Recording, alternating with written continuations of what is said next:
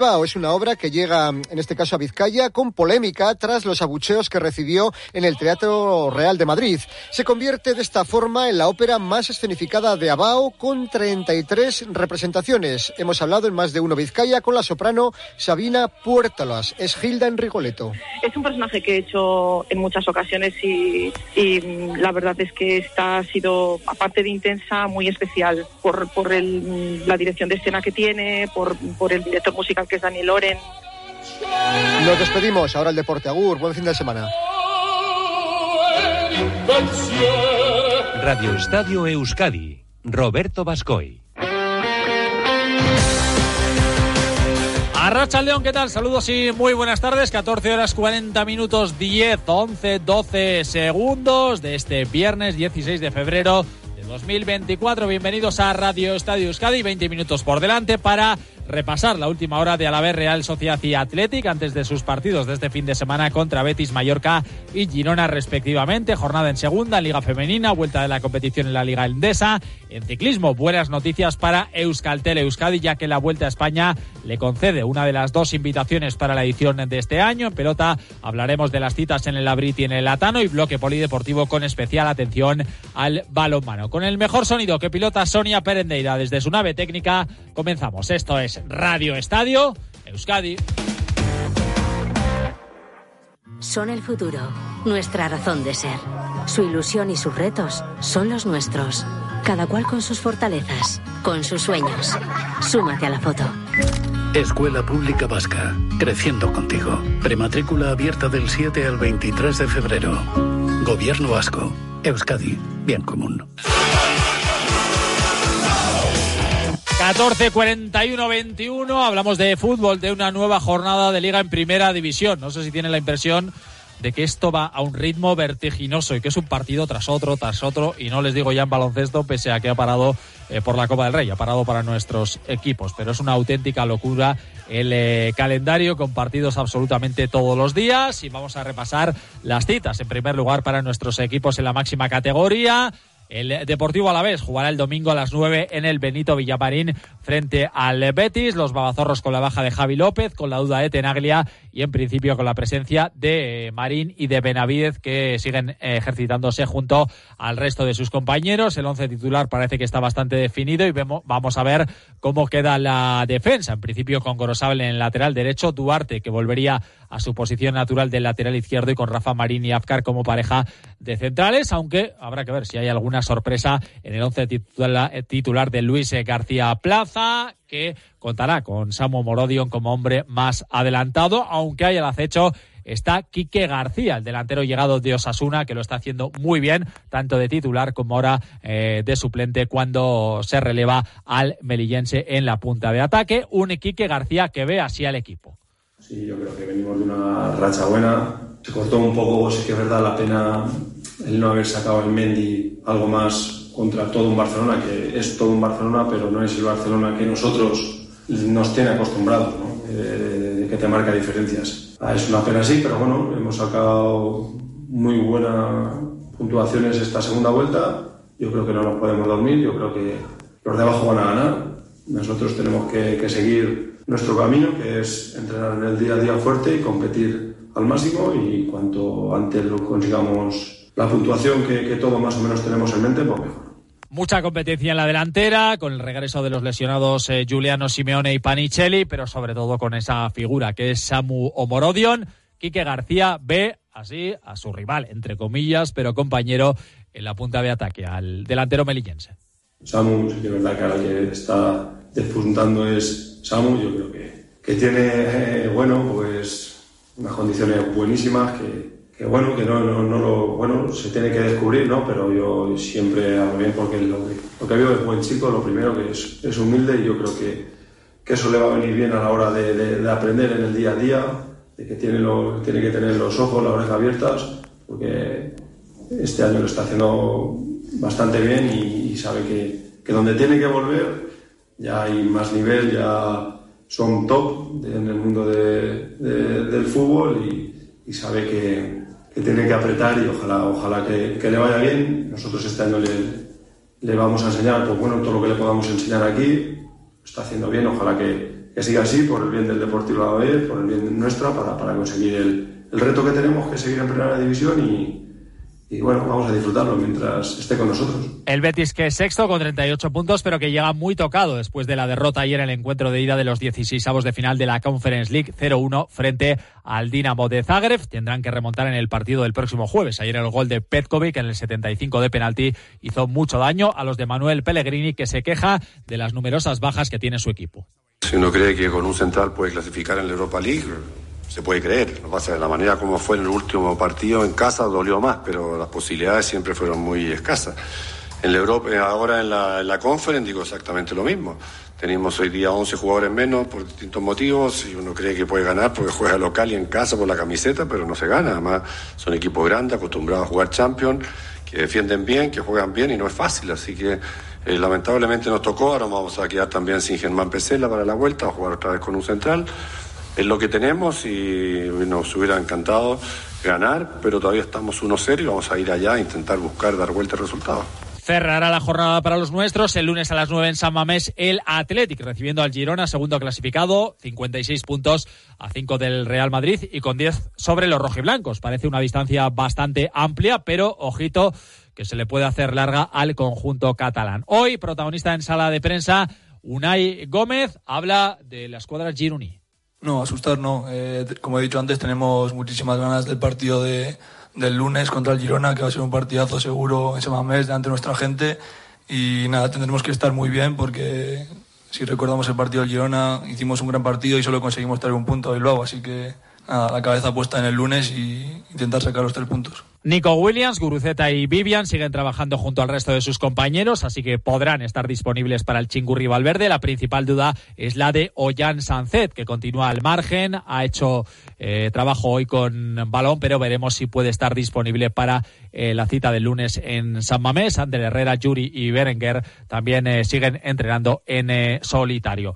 Seguimos escuchando a Unai Gómez. Evidentemente tienen el objetivo de, de la Champions, o la Champions la tienen más bien cerca dos puntos, la marca del Atlético de Madrid. Se le preguntaba por ese posible objetivo europeo y también por la Copa del Rey.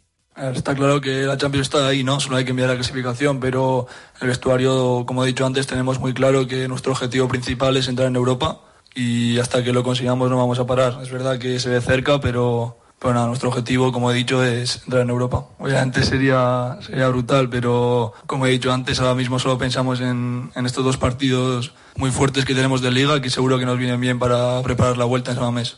El de Bermeo, que está gozando de numerosas oportunidades, tanto en Liga como en Copa, además dando buen rendimiento. Es verdad que se le ha cambiado dos veces al descanso, cosa que no gusta demasiado a los futbolistas, y hablaba el Bermeo Tarra al respecto. Yo creo que estoy llevando bastante bien todo esto de, subir al primer equipo y, todo lo que conlleva. Eh, sigo tranquilo eh, tengo gente alrededor que, que, me mantiene los pies en el suelo y, bueno, creo que lo estoy llevando muy bien. Sí, eh, obviamente no, no, me gusta ¿no? salir de sustituto después de descanso, pero bueno, supongo que, que estas dos, como dices, dos partidos pues me, me harán mejorar, ¿no? Eh, obviamente no es bonito, pero supongo que, que, que será por algo, así que intentaré las siguientes veces pues mejorar. Los rojiblancos que trabajarán mañana y el domingo antes del partido del lunes. El domingo a las seis y media, la Real Sociedad visita al Mallorca, decimosexto clasificado, un equipo del Donostierra que es séptimo con 37 puntos a uno de puestos europeos. Última hora de los Donostierras, hola Íñigo Taberna, Rachaldeón. A Rachaldeón Robert, una Real que el domingo buscará romper una racha de cinco partidos seguidos sin ganar y sin marcar un gol. Es la tercera vez en la historia del conjunto azul que acumula este número de partidos sin ver puerta. La última vez fue en la temporada 1972-1973. Una Real que está echando mucho de menos a su máximo goleador, lo que llamamos de temporada, Mikel Oyarzábal, que lleva diez tantos, ocho en Liga y dos en la Champions. El capitán se ha perdido los últimos partidos por culpa de un golpe a la rodilla izquierda. Además, todo apunta a que el domingo también seguirá siendo baja ya que esta mañana ha trabajado al margen del grupo.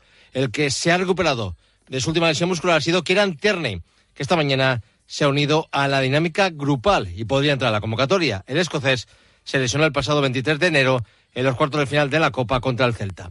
Aiche Lustondo vuelve a estar disponible tras haber sido baja por sanción ante el PSG, pero en un principio también seguirá siendo baja por lesión. Tiene molestias en un dedo de un pie. También están lesionados Odriozola, Becker, Aye Muñoz y Carlos Fernández. Una Real que ha encajado dos goles en sendos saques de esquina en los últimos dos partidos. Budimir marcó el único gol del partido en el choque de liga ante Osasuna, mientras que Mbappé anotó el primer tanto del PSG el pasado miércoles en la ida de los octavos de final de la Champions. Errores que la Real no puede cometer, como han reconocido Miquel Merino y Martín Zubimendi. Sí, bueno, las cosas no son casualidad ¿no? en esto del fútbol.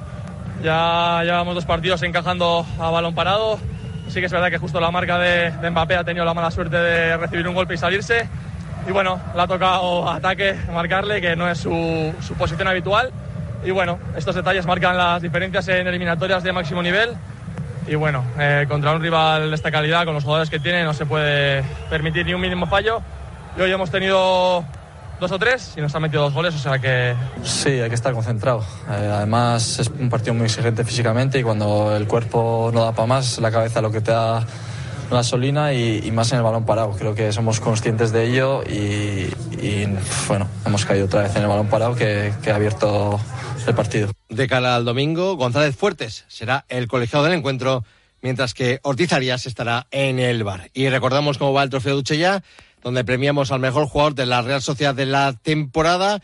El líder ahora mismo es Remiro con 64 votos, 62 tiene Zubeldía y 60 Bryce Méndez. En Duchellán son especialistas en cambiar tu bañera por un plato de ducha en tan solo una jornada de trabajo. Llámales al 943 44 46 60 o visita su página web duchaya.com. En segunda división, las citas para nuestros equipos serán el domingo a las seis y media en el Alcoraz. El Amorebieta visita al Huesca buscando su segundo triunfo consecutivo. Los vizcaínos son eh, colistas con 19 puntos. El Huesca es uno de los cuatro equipos que marca ahora mismo el descenso y la permanencia con 28 puntos. Así que es un duelo directo muy importante. Así lo reconoce el técnico del Amorebieta, Jandro.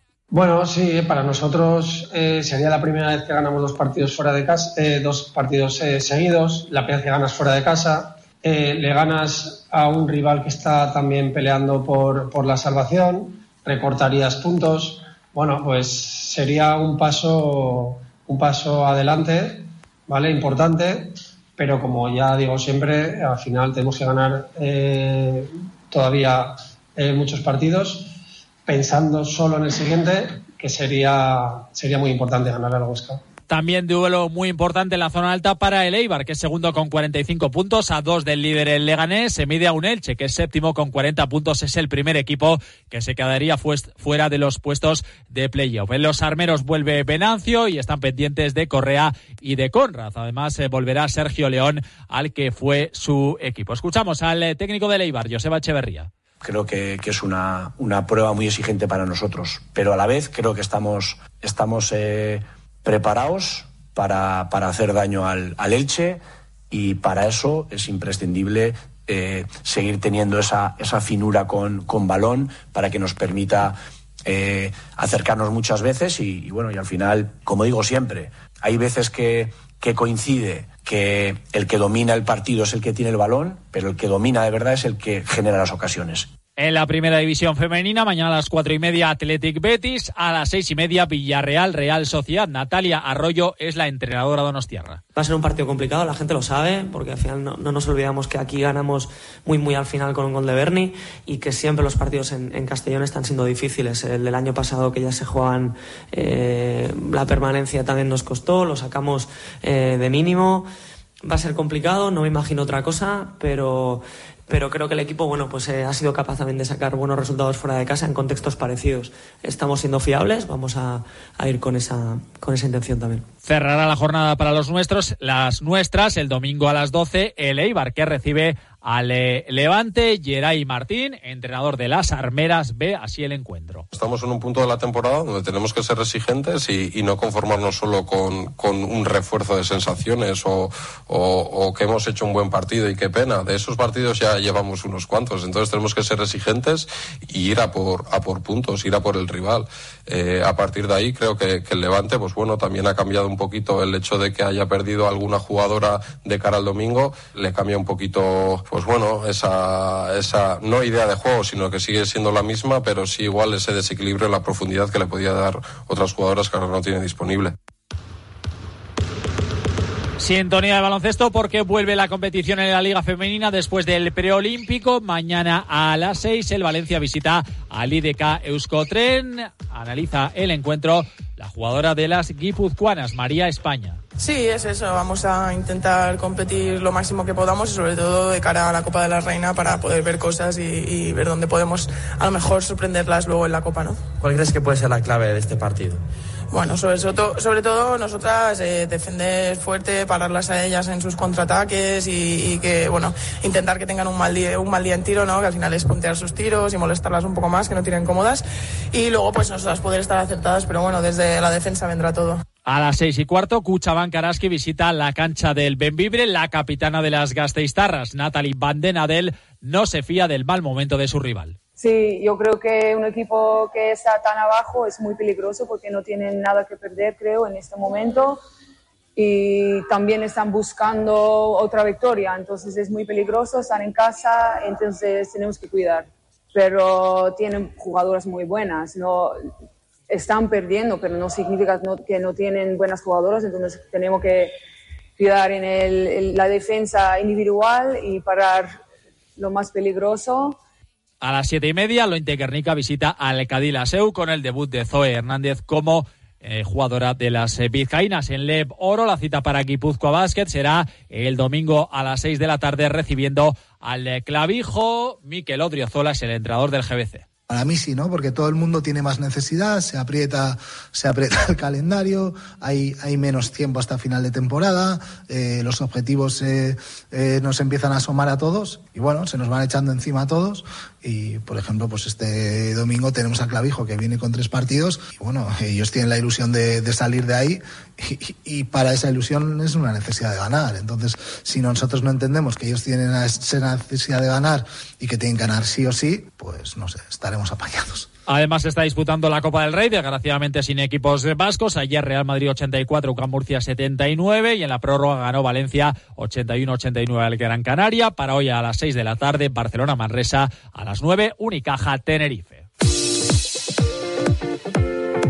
Además, les cuento que tenemos una gran noticia en ciclismo porque Euskaltel Euskadi estará en la próxima edición de la Vuelta a España que comenzará el 17 de agosto en Lisboa. Es uno de los dos equipos invitados. El otro es el Care Pharma junto a otros dos equipos UCI Pro Teams, el Israel y el Loto. Los otros equipos son los 18 del World Teams y en principio la participación eh, vasca en cuanto a corredores estará encabezada por Mikel Landa y por Pello Bilbao. En la Ruta del Sol, donde está Euskaltel Euskadi, se está disputando la primera y única jornada, una crono de 4,9 kilómetros, suspendidas las etapas del sábado y el domingo debido a la tractorada y a la falta de policías. En balomano, citas eh, para nuestros equipos. El domingo a las doce y media, el Vidasoa visita al Valladolid en la Liga Asobal. El técnico Irundarra es Jacobo Cuetra. Sí, es uno de los equipos que mejor está compitiendo como local, es de los que más puntos lleva. Eh, que está arriba en la clasificación, luchando por esas plazas europeas. Y bueno, sabemos que va a ser un partido difícil, aquí lo, lo fue.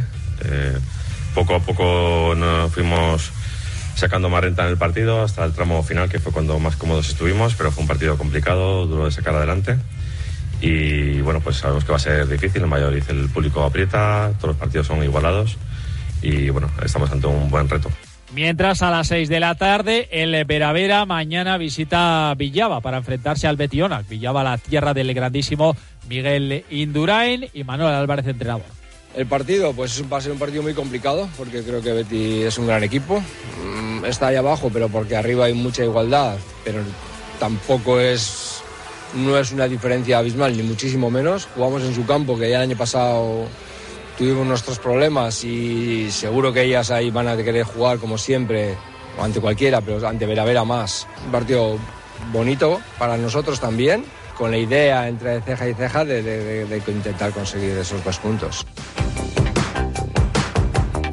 Y además en pelota hoy citan al Sasua, Ezcurdia y Tolosa contra Jaca y María Ezcurrena, partido intrascendente para las dos parejas porque Ezcurria y Tolosa están eliminados y Jaque y Mariez Currena son primeros matemáticamente y tienen acceso directo a las semifinales, pero ojo que condicionan el partido del domingo en el Atano entre Lordi y Rezusta y Lasso y Aranguren. Aquí hay una plaza en el playoff en juego y también partido muy importante mañana en el Labrit de Pamplona, Ortola e Imaz contra Echeverría y Zabaleta. El ganador pasará directamente a semifinales como segundo. El perdedor tendrá que ir por el camino largo y jugará el playoff. Además, el miércoles salen a la venta las entradas para la final que se disputará el 31 de marzo en el Navarra Arena. Hasta aquí, Radio Estadio Euskadi. Reciban los saludos de Roberto Vasco y de Sonia Perendeira, que ha estado en la nave técnica. Esta noche, a las 9 menos 10, la brújula del Radio Estadio Euskadi. Les esperamos el lunes a eso de las 3 menos 20. Disfruten el fin de semana. Adiós.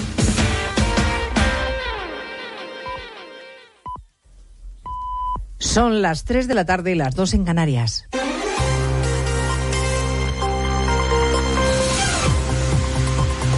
Noticias en Onda Cero. Buenas tardes, resumimos en tres minutos la actualidad que les venimos contando desde las 12 Noticias Mediodía, empezando por la que ha causado un mayor impacto y que ha dado la vuelta al mundo, la muerte del opositor ruso Sergei Navalny en la cárcel del Ártico en la que Putin le encarceló. Todo es oscurantísimo, eh, oscurantismo tratándose de Rusia, pero todos los líderes internacionales que se han pronunciado ya miran directamente a Moscú como responsable único de esta muerte. La noticia ha coincidido con la cumbre de seguridad de Múnich a la que asisten líderes de todo el planeta y desde allí el secretario general de la OTAN, Jens Stoltenberg, ha sido muy directo. Alexei Navalny ha sido una voz contundente por la libertad y la democracia durante muchos años. Rusia tiene preguntas muy serias que responder. En esa conferencia participa también el presidente de Ucrania, Volodymyr Zelensky, porque de hecho la invasión rusa iba a ser uno de los asuntos clave a tratar en el encuentro internacional sobre seguridad. Y tampoco Zelensky tiene dudas de que la mano de Putin está detrás de la muerte de eh, el líder opositor ruso Navalny. Obviamente fue asesinado por Putin, como miles de otros que han sido atormentados y torturados por culpa de esta única persona. A Putin no le importa quién muera, siempre y cuando conserve su puesto. Y es por eso por lo que no debe quedarse con nada. Putin debe perderlo todo, no debe retener nada y debe rendir cuentas por todo lo que ha hecho. La Unión Europea considera responsable directo a Putin. El presidente Sánchez se ha confesado conmocionado por la noticia. La madre de Navalny acaba de decir que no quiere pésames, que vio a su hijo en la cárcel el día 12 y que estaba perfectamente sano y contento. Es el asunto que ha sacudido la actualidad con condenas y reacciones en todo el mundo. En esta jornada en la que los aspirantes a presidir la Junta de Galicia apuran las horas antes de echar el cierre a la campaña. Esta tarde los líderes nacionales arropan a los candidatos que se examinan en las urnas el domingo. Estarán en los actos de cierre Sánchez, Feijó, Yolanda Díaz. Esta mañana ha sido la presidenta madrileña Isabel Díaz Ayuso la que ha hecho campaña por Alfonso Rueda. La victoria de Alfonso Rueda no es una elección, es sobre todo es una necesidad para frenar esta infamia. Es un contrapeso obligatorio si queremos frenar esa carcoma que poco a poco va comiendo a España, a sus instituciones y las ganas de todos.